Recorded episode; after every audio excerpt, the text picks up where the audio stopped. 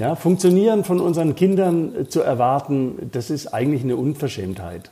Was wir brauchen, sind kreative Menschen und natürlich fällt dem Kind gerade in der Stunde, wo ich eigentlich eine Pause brauche, äh, irgendwas dramatisch Wichtiges ein, das ich jetzt dringend dem Papa oder der Mama sagen muss. Ja, und wo liegt jetzt das Problem? Liegt das Problem bei dem Erwachsenen, der ein Setting schaffen will, wo ja keiner irgendwas sagen darf? Äh, oder liegt das Problem beim Chef, der da explodiert, weil er keine Kinder hat oder was auch immer? Herzlich willkommen zu einer neuen Folge von Sachs Pauli. Heute sprechen wir über ein Thema, das in diesen Tagen und Wochen sehr viele Familien bewegt. Es geht um die Frage, welche Auswirkungen die Ausgangs- und Kontaktsperren und die geschlossenen Schulen und Vereine auf Kinder und Jugendliche haben und wie Eltern und Familien damit gut umgehen können, ohne sich irgendwann die Haare auszureißen. Darüber spreche ich mit Matthias Völchert. Er ist in Ravensburg aufgewachsen, als Sohn einer Unternehmerfamilie, lebt aber mittlerweile in Bayern. Er ist Gründer des deutschen Ablegers von Family Lab. Das ist eine Familienwerkstatt, die ähm, Erziehern und Lehrern und Trainern dabei hilft, die Beziehung von Eltern und Kindern miteinander zu verbessern. Außerdem ist er Coach, Supervisor und Autor und hat unter anderem die Bücher Ich gehe aber nicht mit zum Wandern und äh, liebevolle elterliche Führung geschrieben. Hallo Herr Völchert, schön, dass Sie da sind. Hallo Frau Pauli. Herr Völchert, Sie sind selbst Vater von zwei mittlerweile erwachsenen Kindern. Ich würde Sie gern bitten, Stellen Sie sich mal vor, Ihre Kinder wären klein, Sie sind in dieser Situation, ähm, Sie haben sich von Ihrer ersten Frau damals getrennt, als die Kinder fünf und sieben Jahre alt waren. Ähm, Sie sitzen am Tisch, müssen den Kindern diesen Streit erklären und jetzt kommt noch eine Ausgangssperre und ein Kontaktverbot hinzu. Welchen Rat würden Sie sich selbst geben?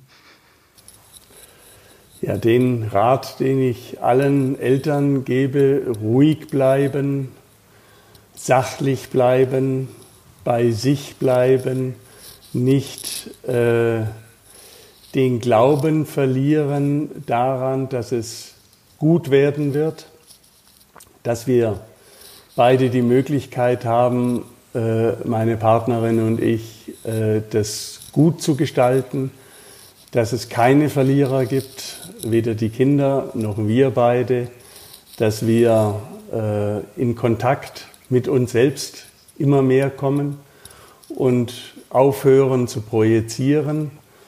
Äh, also Ideen, die wir über den anderen haben, äh, zu produzieren, aufzublähen, äh, sondern wirklich bei uns bleiben, über unsere Gefühle zu sprechen, wie es mir geht. Genauso haben meine erste Frau und ich das 1996 auch gemacht, als wir uns getrennt haben. Wir saßen am Tisch, haben uns beide unterhalten und äh, ja, haben den Kindern gesagt, Mama und Papa küssen nicht mehr. Das war für die, äh, das damalige Alter, fünf und sieben, das, die passende Formulierung. Äh, und das war für die Kinder nicht weiter schlimm, weil sie gemerkt haben, Papa und Mama sind in einem guten Kontakt wir haben ihnen dann auch gesagt, wir werden nichts tun, äh, was euch und uns schadet. Hm. Haben geweint, beide. Die Kinder haben nicht geweint, sondern die Kinder haben nur ge gefragt, warum weint ihr? Und dann haben wir gesagt, ja, weil es uns sehr berührt und weil's, weil jetzt eine neue Zeit beginnt und wir stehen aber zusammen, wir halten zusammen als Familie.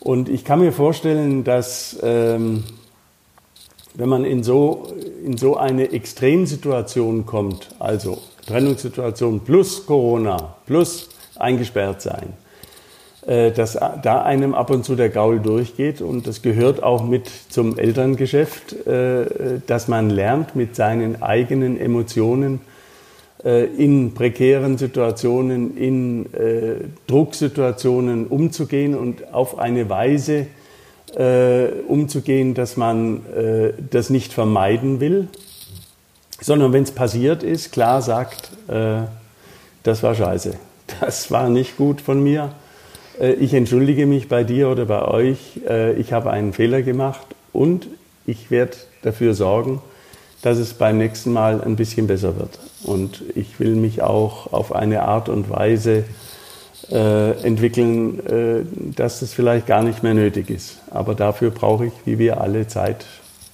zum Wachsen. Jetzt sind wir ja in einer Situation, in der viele Menschen tatsächlich gerade wirklich ähm, ganz viele Probleme gleichzeitig haben. Bei vielen kommt eine Existenzangst dazu. Ähm, andere müssen plötzlich ihr Arbeitsleben total umstellen. Wir sind alle in einer Ausnahmesituation. Unsere normalen sozialen Kontakte funktionieren im Moment nicht richtig und niemand weiß vor allem, wie lange das dauert. Ähm, wie viel dürfen Kinder denn davon mitbekommen, dass die Eltern gerade in Sorge sind und ähm, dass gerade Unsicherheit und Konflikte eine viel größere Rolle spielen als sonst? Ja, die Kinder bekommen es ja mit, ob wir es wollen oder nicht. Ob wir es mhm. geheim halten wollen oder nicht. Deshalb gibt es nur eines, äh, die Konflikte altersgemäß offenlegen und die, die, den Druck offenlegen, unter dem ich gerade stehe. Ich kann ruhig sagen, ich habe Angst, meinen Job zu verlieren. Jetzt bin ich gerade in Kurzarbeit und äh, ich weiß nicht, wie es weitergeht. Äh, aber wir werden eine Lösung schaffen. Und das ist der wichtige Punkt. Äh, es geht nicht darum, äh, die Sorgen auf die Kinder zu übertragen und abzuladen, mhm. sondern es geht den Kindern darum zu sehen, Papa und Mama sind gerade in einer schwierigen Situation, wissen auch noch keine Lösung, wissen noch nicht, wie es weitergeht, aber die sind zuversichtlich, wir werden das schon immer schaffen. Wir haben es bisher immer geschafft und wir werden es auch in dieser Situation schaffen. Keine Ahnung, wie es dieses Mal weitergeht, aber es wird irgendwie gut weitergehen. Und ich möchte auch dazu sagen, äh, wir leben in einer äh, sehr friedvollen Zeit. Äh, es ist jetzt ein Hauch davon, was unsere Eltern und Großeltern erlebt haben im Krieg. Hm. Äh, ich rate davon ab, das zu dramatisieren. Äh, wir sind nach wie vor äh, in Friedenszeiten, wir sind nach wie vor in einer prosperierenden Wirtschaft, die im Moment äh, Schluck auf hat und bekommt, aber die sich wieder fangen wird. Und wir wollen ja nicht mehr dahin zurück, wo wir hergekommen sind. Wir wollen jetzt nicht alles gehe zurück auf los und fangen zum 1. 1. Januar wieder an, als ob nichts gewesen wäre wir, ich hoffe mir von dieser äh, Krise, dass wir äh, wirklich im Einzelfall und auch im, im Großen Dinge überdenken, ob es wirklich nötig ist, für 1990 nach, äh, auf die Malediven oder äh, ins Mittelmeer zu fliegen. Äh, äh, es, wir haben eine, einen Konsumwahn inszeniert, den keiner braucht. Hm gerade Konsum und das, was alle anderen haben, spielt ja gerade für Jugendliche in so einer Prägephase auch eine wichtige Rolle. Ähm, Konsum und ähm, ich nenne es mal Besitz spielen gerade ähm, auch eine sehr, sehr große Rolle dabei, wie sich überhaupt ähm, dieses veränderte Alltagsleben darstellen kann und auch wie sich das der Umgang mit der Schule gerade darstellt. Also ich habe mit ein paar Freunden und Bekannten gesprochen vorher und mein Eindruck ist, dass ähm, jetzt gerade das Thema, wie viel Geld, wie viel Platz und wie viel technische Ausstattung habe ich zu Hause, einen massiven Unterschied ausmacht darin, wie gut Familien ähm, im Moment klarkommen. Das heißt, wenn jedes Kind einen eigenen Laptop hat, wenn äh, jedes Kind ein eigenes Zimmer hat, wo man die Tür zumachen kann und dann ist am besten noch ein großer Garten äh, da, in dem man sich austoben kann, habe ich das Gefühl, die Familien sind eher entspannt. Ähm, bei denen, wo es problematisch wird, weil zum Beispiel eigentlich die Eltern den Computer zum Arbeiten brauchen, die Kinder ihn für die Schule brauchen und kein ähm, äh, zum Beispiel kein iPad oder so vorhanden ist, mit dem man die Schulaufgaben lösen kann, ähm, sind die Konflikte sehr viel größer. Wie ist denn Ihr Eindruck da? Was, was kann man denn da tun, um diese materiellen ähm, Voraussetzungen irgendwie ein bisschen zu entschärfen? Denn man kann ja nicht plötzlich davon ausgehen, dass die Familien gerade in der aktuellen Situation auf einmal in der Lage sind, vier Computer zu kaufen. Also wir können die Probleme äh, der einzelnen Familien nicht lösen. Was wir als Berater den Familien sagen können, ist, äh, es geht immer darum, dass die Erwachsenen die Führung übernehmen. Auch mhm. wenn Jugendliche da sind und die Verantwortung für die Situation übernehmen. Die Erwachsenen haben ja nicht gesagt, äh, da kommt jetzt eine schwierige Zeit, wo es ganz gut wäre, wenn jeder sein Handy, sein Laptop und sein äh, iPad hätte. Ähm, das kaufen wir jetzt aber absichtlich nicht, um das äh, ähm, besonders schwierig für uns zu machen, sondern die sind ja in einer Situation, wo es Geld knapp ist bei vielen, wo die Angst groß ist. Und gerade da braucht es liebevolle elterliche Führung. Da braucht es die Eltern, die sagen, hör mal, ich kann dir jetzt kein eigenes Laptop kaufen, wenn es so ist. Äh, oder ich kann dir kein eigenes äh, äh, Mobiltelefon kaufen. Äh, warum? Weil ich das Geld nicht habe. Äh, ich will mich bemühen, dass wir das zusammen schaffen. Vielleicht geht es nächsten oder übernächsten Monat. Aber im Moment kann ich es nicht herzaubern.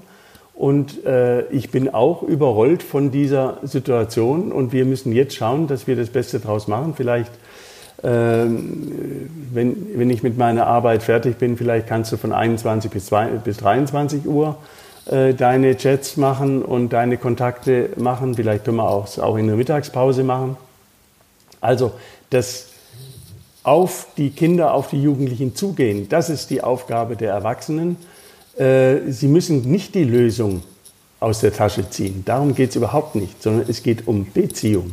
Es geht wirklich darum, in den Kontakt zu kommen, miteinander zu sprechen, äh, die eigenen Karten auf den Tisch zu legen, die Möglichkeiten und Unmöglichkeiten zu formulieren, niemanden schuldig zu machen und klar zu sagen, wie es uns gerade geht, wie es mir als Vater gerade geht, wie es mir als Mutter gerade geht und einen Raum dafür zu schaffen, dass die Kinder äh, je kleiner sie sind, vielleicht eine Formulierungshilfe äh, bekommen durch die Eltern, aber äh, dass ein Raum dafür da ist, dass jeder seine Gefühle ausdrücken, ausdrücken kann. Was meinen Sie mit Formulierungshilfe? Naja, die, ein zwei-, dreijähriges Kind kann ja jetzt noch nicht sagen, also Mama, was ist denn das hier für ein Scheiß? Ja. Jetzt äh, kann ich äh, meinen, meinen kleinen Freund, den ich hier gerade äh, im Kindergarten, in der Kita kennengelernt habe, sehe ich nicht mehr, der kann das ja gar nicht in der Form ausdrücken. Mhm. Und da ist es wichtig, dass wir äh, mögliche Gedanken formulieren und sagen, das ist jetzt schwierig für dich. Du würdest gerne deine kleine Freundin und deinen kleinen Freund im, in der Kita wiedersehen. Und der Philipp äh, würde dich bestimmt auch gerne sehen. Aber es geht gerade im Moment nicht. Ja, aber warum? Und es ist schon so lang. Und mhm. dann äh, formuliert man das und, und spricht das aus und sagt, ja, es ist ganz arg lang, auch für mich. Und es sieht so aus, wie wenn es nicht morgen vorbei ist, sondern wie wenn es noch äh, ein, zwei, drei Wochen geht. Und dann wird auch nicht alles mit einem Fingerschnipp wieder äh, möglich sein, sondern da müssen wir uns langsam, damit wir alle zusammen äh, nicht äh, kränker werden als nötig, äh, da gute Lösungen finden. Und Eltern machen sich ihre Arbeit auch oft schwer, weil sie erwarten von sich selbst, dass sie die Probleme der Kinder oder Jugendlichen lösen. Und äh, das ist nicht unser Job. Äh, unser Job ist da zu sein, zuzuhören, Ideen zu liefern, was man machen könnte, aber nicht die Probleme der Jugendlichen lösen, weil wenn ich ein Problem gelöst habe, äh, ist in zehn Minuten später das nächste da.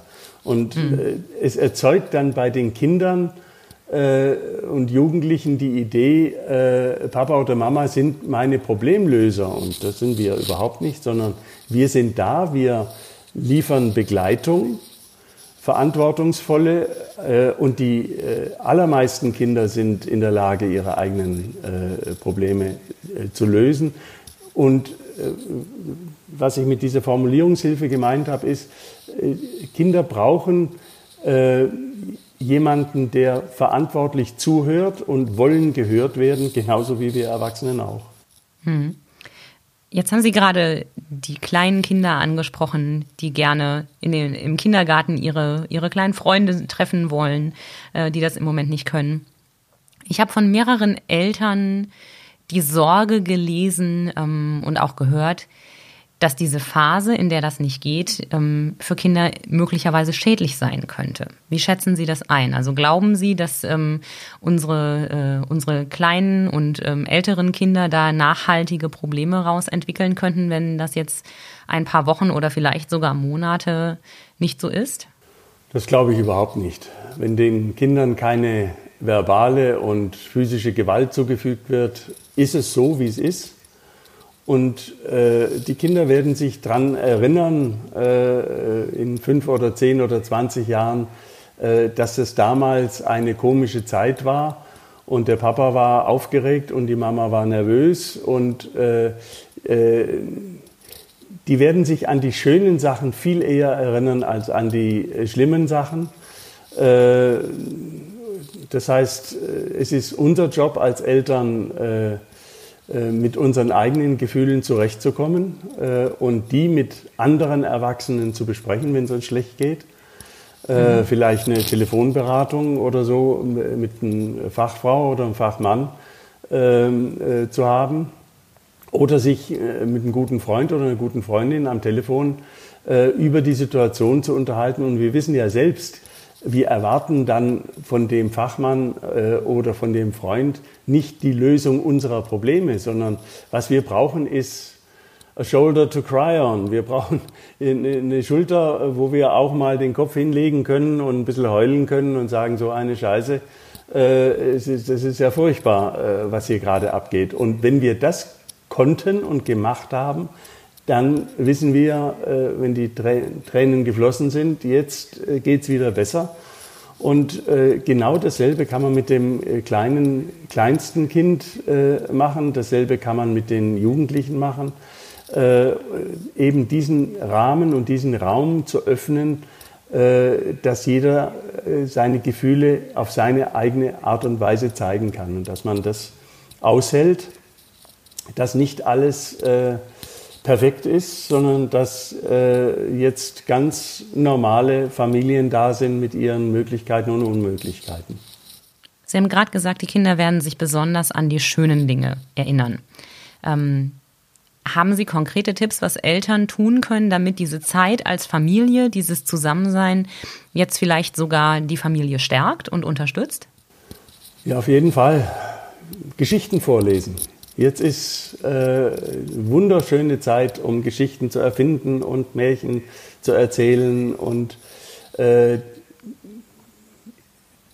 zum Beispiel, wenn die Eltern ein, ein, Buch lesen wollten, das sie immer schon lesen wollten, wenn sie mal richtig Urlaub hätten, dann könnte man jetzt das lesen und könnte dann kleine Zusammenfassungen dem sieben, acht, zehnjährigen oder der Tochter erzählen aus diesem Buch und äh, wenn einen das besonders äh, anfeuert und man besonders elixiert, besonders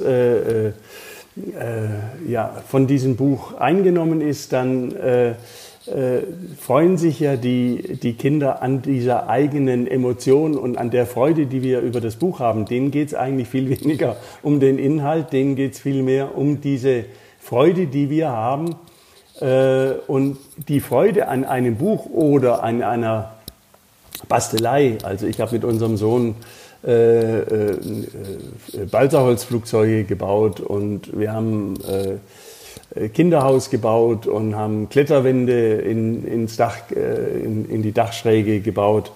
Äh, ja, jetzt ist Zeit, um, um sich Ideen durch den Kopf gehen zu lassen, was könnten wir machen und wirklich aus diesem Minus, äh, aus dieser Minuszeit eine Pluszeit zu machen, äh, wo wir ja, viele Möglichkeiten haben, äh, wenn wir grundsätzlich positiv an die Sache rangehen und ähm, ja, diese Möglichkeit zur Depression an uns vorbeiziehen lassen, sondern mhm. einfach sagen, ja, äh, so ist es gerade und wir machen das Beste draus, was für uns möglich ist. Hm. Jetzt wird es aber sicherlich auch die Jugendlichen geben, die in dieser Phase sehr viel lieber in ihrem Zimmer sitzen, Netflix gucken, Fortnite zocken und ähm, YouTube-Videos anschauen wollen. Wie viel davon ist okay? Also ist es in Ordnung, wenn Jugendliche wirklich stundenlang sich in ihrem Zimmer verbarrikadieren und äh, da in ihrer eigenen, etwas digitaleren Welt unterwegs sind? Ja, also ich wäre jetzt sehr elastisch, in, speziell in dieser Zeit, äh, was das angeht. Äh, so stundenlange Serien schauen oder Netflix schauen, äh, ist ja der Versuch, in den Tagtraum zu flüchten. Und äh, diese Tagträume sind wichtig und sind auch in Ordnung. Ähm, das ist aber nicht unser Lebensinhalt. Wir brauchen eine, eine, eine, produktive, positive Phase, in der wir aktiv sein können, in der wir was schaffen können. Und ähm, äh, Computerspiele sind das nicht. Ich habe noch keinen Jugendlichen erlebt, der vom Spiel aufgestanden ist und gesagt hat, klasse, äh, ich bin äh, total äh, glücklich jetzt, mach das aus und äh, mein Tagwerk ist vollbracht. Überhaupt nicht, sondern unsere, äh, unser Sohn und, und die Jugendlichen, mit denen ich gearbeitet habe in den letzten 20 Jahren, äh, die waren ausgezehrt, die waren äh, ähm, äh, platt, wenn die äh, sechs, acht Stunden gespielt haben. Hm. Das ist Hochleistungssport auch. Und äh, mir geht es darum, dass diese produktive Phase, dass, dass die einen genügenden großen Raum hat. Äh, und ich würde meinen äh, jugendlichen äh, Kindern immer sagen, äh, du kannst spielen. mir ist wichtig, dass du diese Selbststeuerung selber findest, was für dich das richtige Maß ist. Äh, ich bin einverstanden, dass du jetzt mehr spielst, aber ich möchte, dass du eine produktive Phase am Tag hast, wo du etwas tust, was dich hinterher freut, wenn es getan ist. Haben Sie konkrete Ideen, ähm, was in so einer äh, Phase passieren kann? Sind damit auch einfach Hausaufgaben gemeint oder äh, eine Runde Sport oder ähm, was, was verstehen Sie unter diesem Tagwerk? Ja, es geht eigentlich darum, äh, dass man das tut, was einem Freude bereitet und sich Gedanken macht, auch etwas zu finden, was einem Freude macht, was man vielleicht mhm. bisher noch gar nicht gefunden hat. Das kann durchaus Sport sein. Äh, das kann durchaus ein, ein Tagebuch sein, wo man äh, mal das ausdrückt, was einem so alles für Läuse über die Leber laufen. Und das können äh, wenn jemand ein Mobiltelefon hat, äh, kann das sein, äh, dass er einen kleinen Film dreht. Das kann, also Fantasie ist angesagt. Ja? Was kann ich machen? Ich kann was basteln. Ich kann, wie gesagt, ein, ein Flugzeug bauen. und die Geschäfte machen ja am Montag wieder auf. Das heißt, man könnte sich dann einen, einen, einen Flugzeugbaukasten kaufen und äh, äh, ja, einfach kontinuierlich an, also etwas fertigstellen. Ich denke gerade, unser Sohn und ich, wir haben, saßen im Keller äh, und haben einfach dieses Ding über ein Vierteljahr gebaut. Und es ist einfach toll, etwas fertigzustellen dann und zu schauen, ob das Ding überhaupt fliegt. Ja? Und mhm. am Anfang ist es abgestürzt und dann haben wir ein paar Veränderungen gemacht und es ist toll geflogen. Äh, und äh, so auf etwas hinzuarbeiten, äh, das ist, glaube ich, ein, ein, was Wichtiges. Hausaufgaben sind damit absolut nicht gemeint, wenn es die Eltern wollen. Wenn ein Jugendlicher oder ein Kind sagt, ich mache noch ein paar Hausaufgaben, wenn die das gern machen, ist das überhaupt kein Problem. Aber ich würde äh, davon abraten, jetzt Schule zu Hause zu praktizieren, sondern äh, wenn wir schon bei dem Schulthema sind, glaube ich, ist es wichtig, dass Eltern äh, wirklich sehr viel in die Hände der, der Kinder und Jugendlichen geben. Äh, einfach deshalb, weil äh, Eltern sind nicht für den äh, Ablauf äh, in der Schule verantwortlich. Äh, die sind auch nicht für die Hausaufgaben verantwortlich, sondern das ist ein, Job zwischen Lehrer und, und Kind oder Jugendlichen. Ähm, man kann dem äh, Jugendlichen sagen, willst du noch was machen? Und wenn der sagt, nein, ich habe keine Lust, dann weiß man das. Und es ist nicht so, dass die Frage, willst du noch was machen, an eine Wand hingesprochen ist, mhm. sondern es, die ist auch angekommen bei dem Jugendlichen. Aber da werden jetzt viele Eltern, äh, glaube ich, eine andere Realität gerade wahrnehmen. Denn in Gesprächen habe ich erfahren, dass die Tatsache, dass die Schule ja jetzt quasi ins heimische Wohnzimmer verlegt wurde, extrem abhängig davon ist, ähm, wie die Lehrer damit umgehen. Es gibt wirklich Schulen, die das Thema digitale Schulen sehr ernst nehmen, wo Lehrer über Skype, über FaceTime, über Zoom erreichbar sind, wo ähm, Lehrer direkt anzusprechen sind, die nachverfolgen, ob ihre Schüler die Aufgaben machen. Und es gibt Lehrer, die einfach am Anfang der Woche einen Satz Arbeitsblätter per Mail verschicken und dann in der Versenkung verschwinden da fühlen sich, glaube ich, schon viele Eltern jetzt auch in der Rolle, dass sie ihren Kindern auch den Stoff erklären müssen, denn nicht immer ist der selbsterklärend. Und plötzlich geraten Eltern in diese Rolle, dass sie gleichzeitig zum Lehrer werden. Und ich weiß nicht, wie es Ihnen geht, aber wenn ich mich daran erinnere, wie es war, wenn mir als Kind meine Eltern versucht haben, Schulstoff irgendwie zu zeigen, den mir mein Lehrer anders gezeigt hatte, dann ging das ganz schnell mit, aber wir machen das anders und wir haben das anders gelernt. Und ich glaube, da ist viel Konfliktpotenzial drin, wenn Eltern auf einmal auch die Lehrerrolle übernehmen müssen, weil es die Lehrer einfach nicht tun gerade. Manche, nicht alle. Also ich bin ganz bei Ihnen. Äh, Eltern sind keine Nachhilfelehrer. Und wenn, dann sind sie 99 von 100 sind grausame Nachhilfelehrerinnen und Nachhilfelehrer. Warum? Weil sie äh, natürlich nicht den Abstand zum Kind haben wie äh, die gute Lehrerin oder der gute Lehrer. Äh, weil sie versagen oder nicht kapieren, äh, sehr persönlich nehmen und sich fragen, warum kapiert es meine Tochter oder mein Sohn nicht? Und äh, ich muss doch jetzt gleich in mein Homeoffice, kapiert es doch endlich. Also ich glaube, es ist völlig daneben, die Eltern jetzt als äh, Hilfs-Sheriffs und als Hilfslehrer zu aktivieren. Ich glaube, es ist sinnvoll, eine Stunde am Tag aktiv, äh, positiv äh, Hausaufgaben oder Arbeitsblätter oder sonst was zu machen. Äh, ich habe neulich ein Interview mit einer Homeschooling-Familie in äh, Paris äh, gelesen. Bernard heißt die Familie. Und äh, die haben äh, sehr deutlich gesagt, äh, eine Stunde intensive Arbeit, dazu gibt es auch Studien, viel mehr findet innerhalb der normal, des normalen Schulbetriebs auch nicht statt. Wenn ein Lehrer oder eine Lehrerin mit 30 äh, Schülern zu tun hat, geht viel Zeit mit äh, Disziplinierung und, und, und äh, verloren. Also eine Stunde intensiv zu Hause, das ist machbar, glaube ich. Und äh, letztlich geht es aber immer darum, dass die Kinder und Jugendlichen von sich aus kommen. Dass man den Raum schafft und sagt, jetzt wäre die Zeit, aber du musst selber wollen. Wenn die Eltern mehr wollen als die Kinder, was Hausaufgaben und Lernen betrifft, geht es immer schief. Und äh, diesen Druck brauchen wir uns in dieser Zeit als Eltern überhaupt nicht zu machen. Manche Kinder wollen aber doch gar nicht so gerne lernen und sind total begeistert, wenn die Eltern sagen, ich mache dir keinen Druck, ich, ich zwinge dich zu nichts, ähm, die ihre Aufgaben dann vielleicht einfach gar nicht machen. Also das sehe ich ganz anders. Ich habe immer erlebt, dass Kinder lernen wollen. Was sie mhm. nicht wollen, ist unter Druck gesetzt werden wollen. Mhm.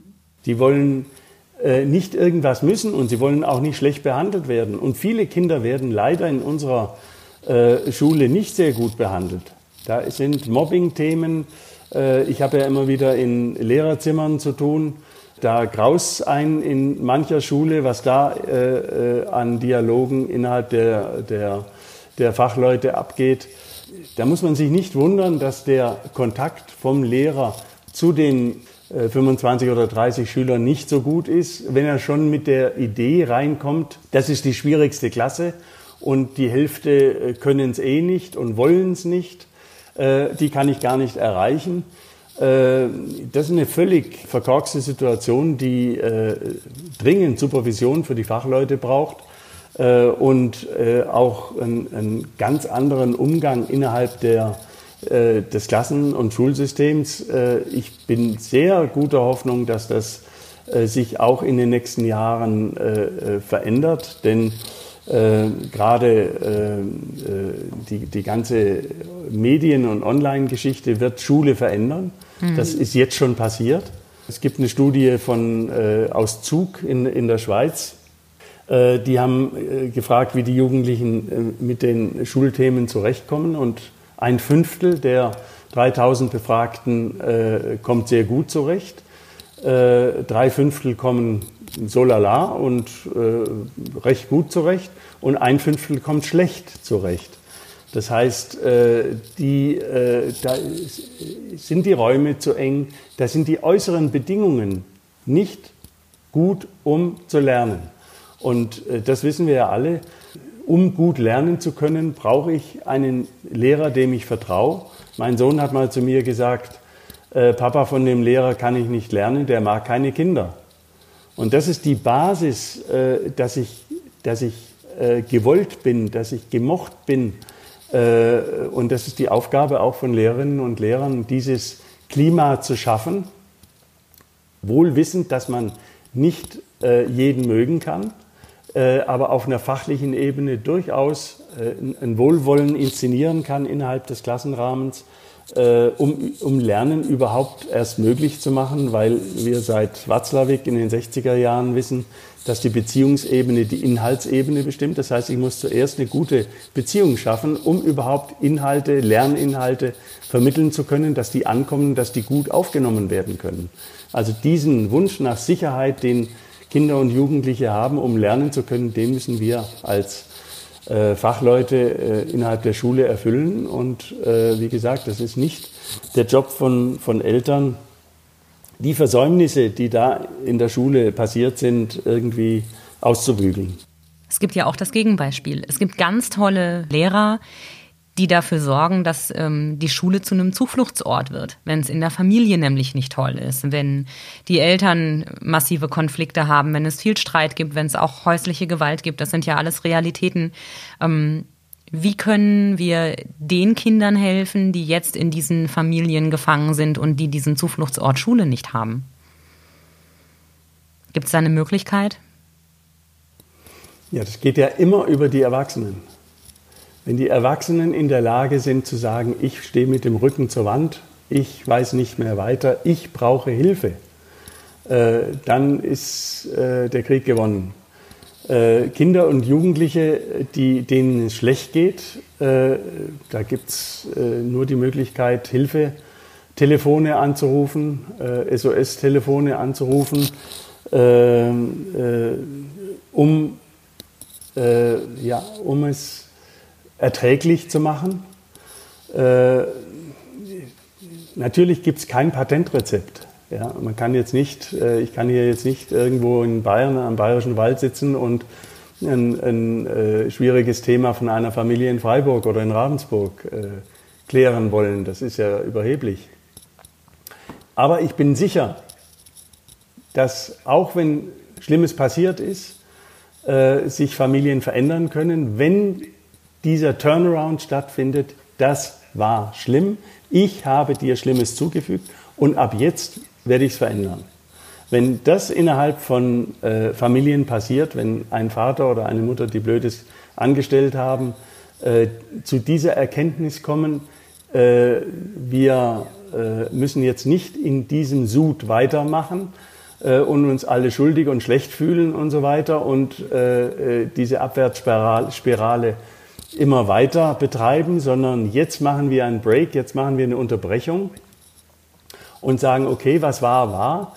Ab jetzt verändern wir was. Ich hole mir Hilfe, ich hole mir Unterstützung und du darfst sicher sein, äh, ich äh, werde deine äh, Belange besser berücksichtigen und ich werde besser für dich sorgen und auch besser für mich sorgen. Bicicli. La bicicletta. Velocipede. Le vélo. Head feet. La bicicletta. Ovaj bicicl. The Bike. Bicyclette. Der Ruschgeppel. Dein Fahrrad trägt viele Namen. Und dein Fahrrad hat Freunde. Bei den Fahrradprofis in Ravensburg und Biberach.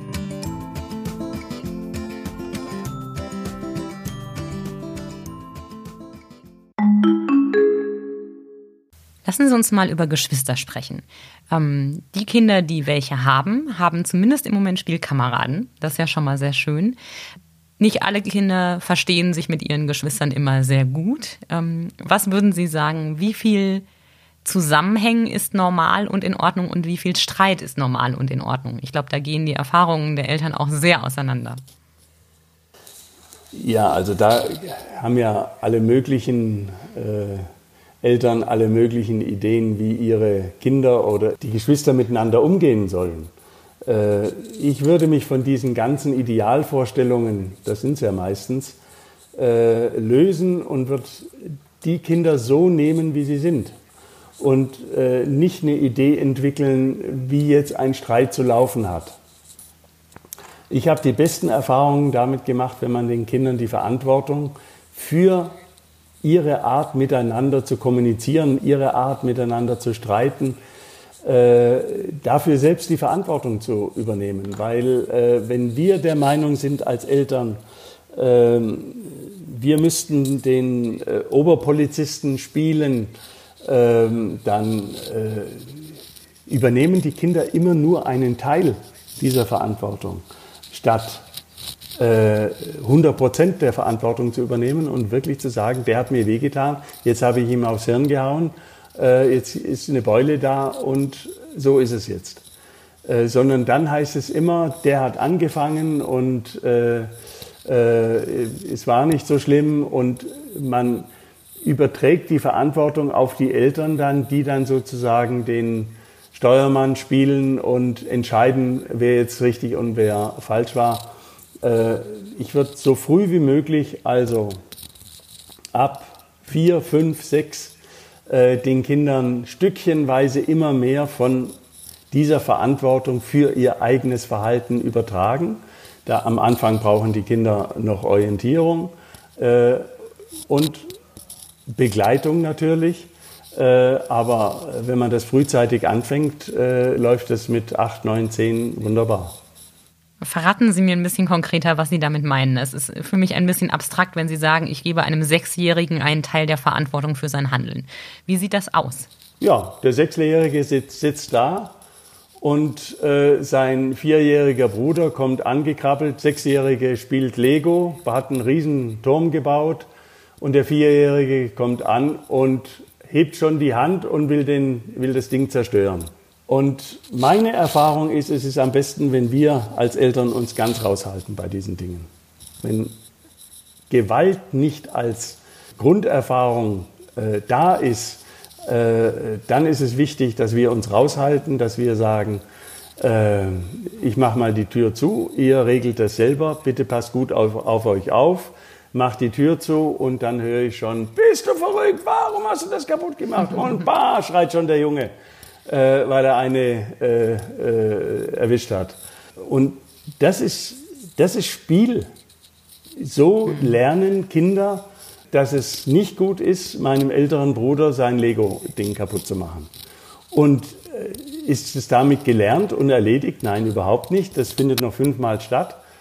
Und äh, wenn der Vierjährige was macht, äh, schaukelt oder so, kommt der Sechsjährige daher und versaut ihm auch die Tour.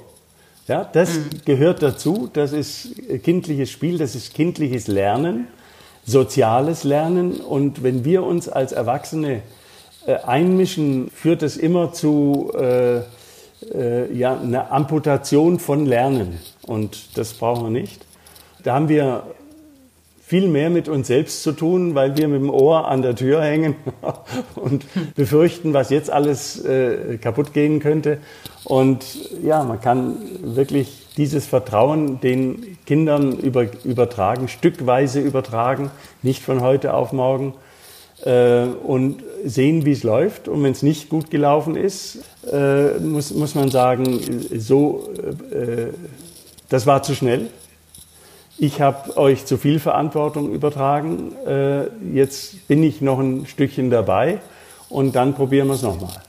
Das heißt, um bei Ihrem konkreten Beispiel zu bleiben, wenn ähm, es nicht dabei bleibt, dass der Legoturm umgeworfen wird und man sich auf der Schaukel ärgert, sondern wenn gebissen und getreten und gehauen wird, dann ähm, ist es vielleicht ein bisschen zu viel Verantwortung gewesen und die Eltern dürfen schon auch eingreifen und ähm, zumindest mal sagen, was geht und was nicht geht.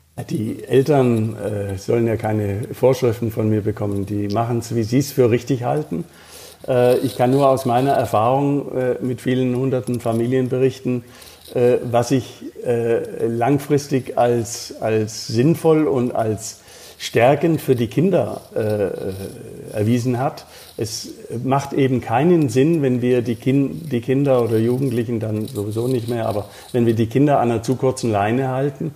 Also in, in meiner Jugend äh, war es völlig normal. Meine Eltern waren äh, im Geschäft von nachmittags äh, 14 Uhr äh, oder 13.30 Uhr bis abends 19 äh, Uhr, 19.30 Uhr. Und es war völlig normal, dass wir unbeaufsichtigt von Erwachsenen äh, zu zwei, zu sechs, zu acht gespielt haben und äh, ja, fast bei jedem Wetter draußen waren oder im Dachgeschoss von einem Freund äh, gespielt haben und manchmal auch äh, schlimme Sachen äh, äh, vollführt haben. Schlimm im Sinne von jemanden an einen, an ein Holz gefesselt und den da stehen lassen ist mir mal passiert. Äh, und Sie sind, waren Sie der Fessler oder sind Sie gefesselt worden? Ich bin gefesselt worden. Äh, oh, oh. Und äh, dann weiß man, dass das nicht, dass das keinen Spaß macht. Und als der nächste gefesselt wurde, äh, habe ich gesagt, das, macht, das machen wir nicht, das äh, will ich nicht, dass wir das äh, nochmal machen. Und konnte das auch so ausdrücken, dass wir es dann nachher nicht mehr gemacht haben. Und ruckzuck ist ja dann im Kinderspiel was anderes äh, wieder wichtig. Aber diese elternfreie Zeit, die wir damals hatten, die ganz normal war, die gibt es ja heute gar nicht mehr, sondern wir mhm. sind äh, sehr nah dran. Das ist äh, einerseits äh, ein Vorteil, äh, aber es ist auch ein Nachteil.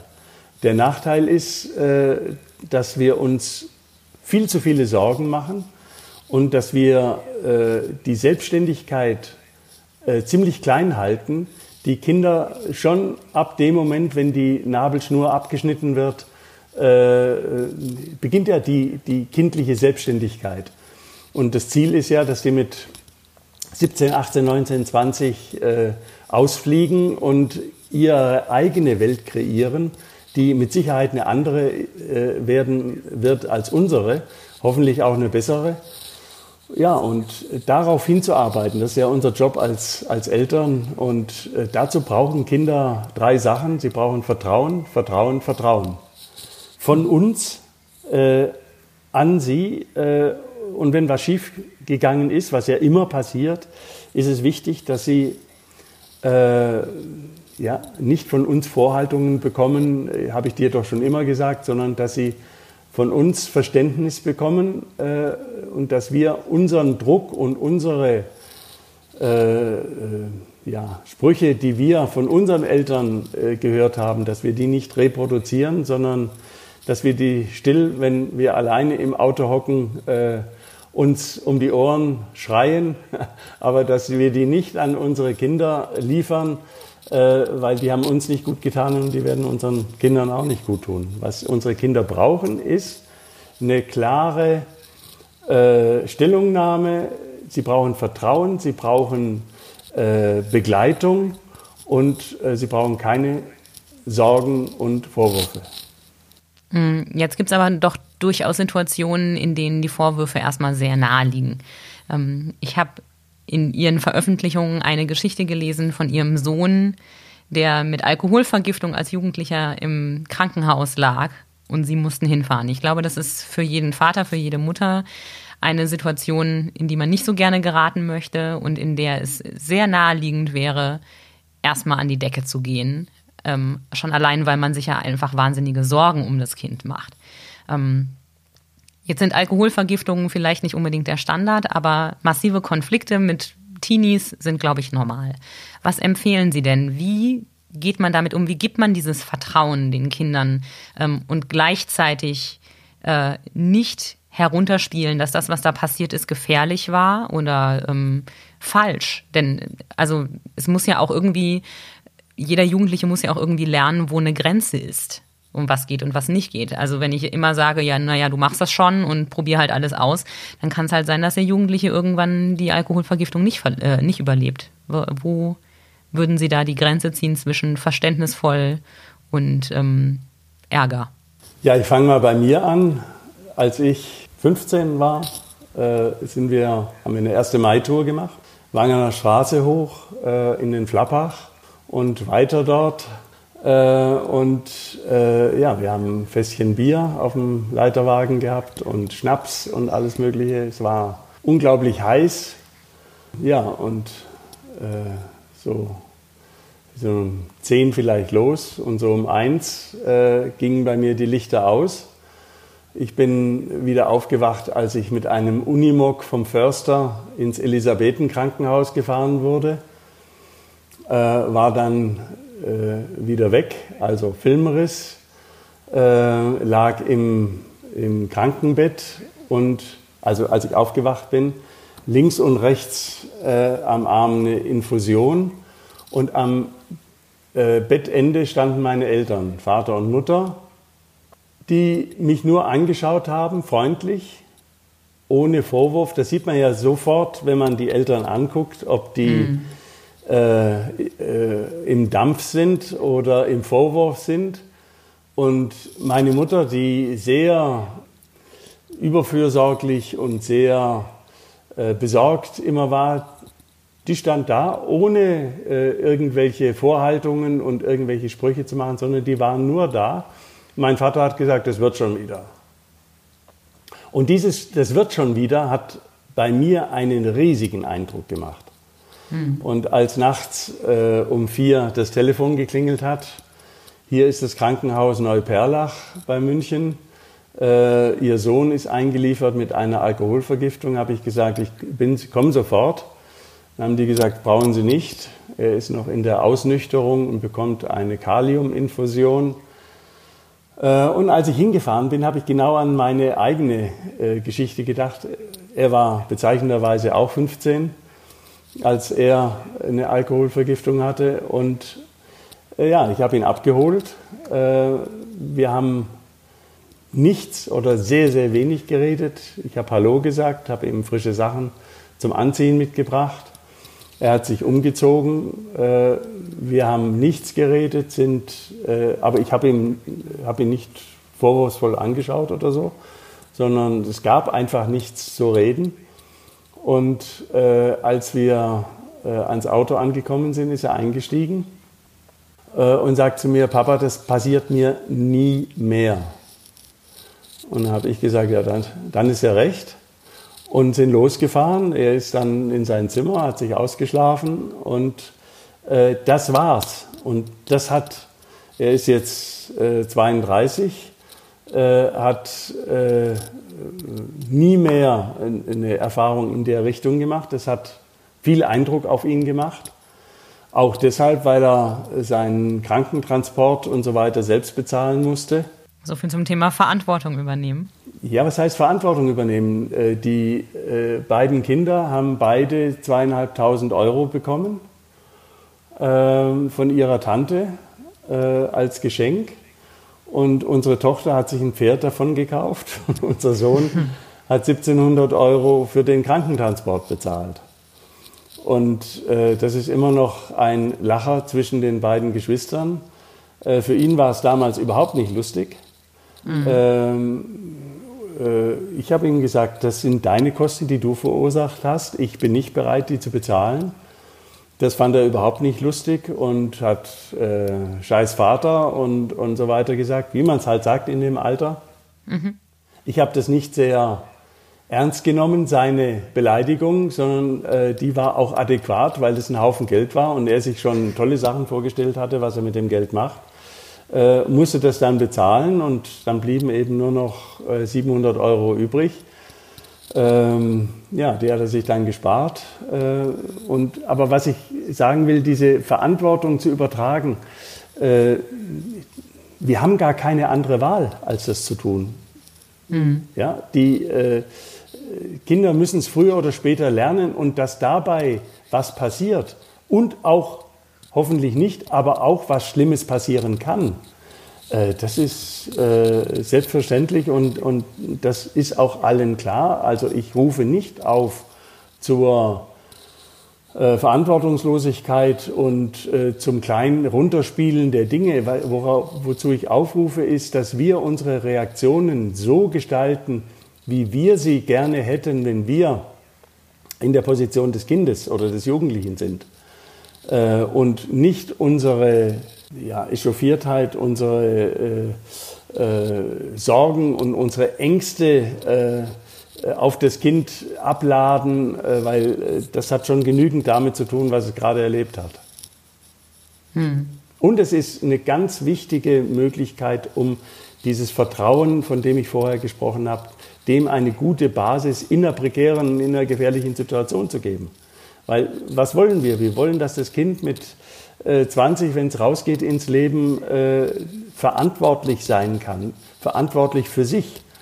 Äh, dass dieser Mensch weiß, es kann was Gefährliches passieren, hm. Äh, wenn ich nicht gut auf mich aufpasse. Und wenn wir in dieser Phase, wo diese Begleitung so zwischen 12 und 20 noch nötig ist, wo dieser, diese, dieser Übergang, wo äh, Jugendliche viel wichtiger sind für unsere Kinder als wir selbst, äh, wo wir aber immer noch einen wichtigen äh, Input liefern können und äh, sagen können, ich würde es oder ich habe es äh, für mein Leben so und so entschieden und so und so gemacht. Aber wie du es machst, das musst ja du entscheiden und das musst du wissen.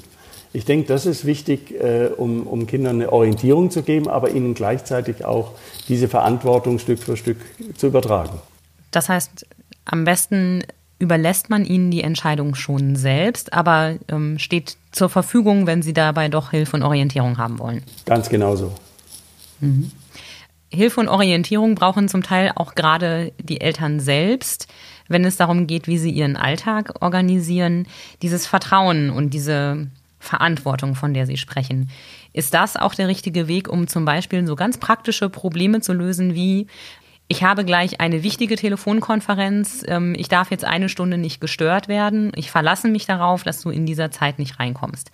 Ähm, reicht das, funktioniert das oder ist das ein hehres Ziel, dann einfach zu sagen, ich verlasse mich darauf, dass mein Kind ähm, dieses Vertrauen verdient und äh, sich seiner Verantwortung bewusst ist? Wie kriege ich das hin?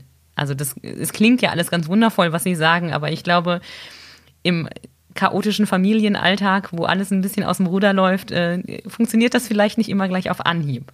Kinder sind keine Pakete. Hm. Und Kinder sind keine Gegenstände.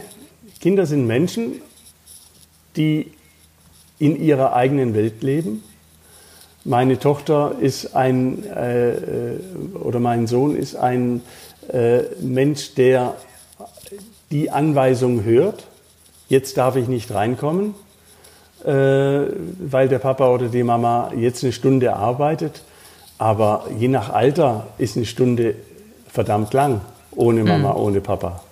Mhm. Und ich empfehle einfach mehr Elastizität. Es ist doch kein Weltuntergang, wenn die Tür aufgeht und das Kind reinkommt und sagt, ich hole mir mein Buch oder Papa, mir ist so langweilig. Dann sage ich zu meinen Gesprächs Partner oder äh, Gesprächspartnerin gegenüber, zu meinem Vorgesetzten, zu meinem Chef. Jetzt kommt gerade mein Kind rein. Das ist elterliche Führung. Äh, kleinen Moment, ich äh, sage zu ihr das und das oder ich gebe ihr das kurz. Bitte um eine kleine äh, Unterbrechung äh, von zehn Sekunden.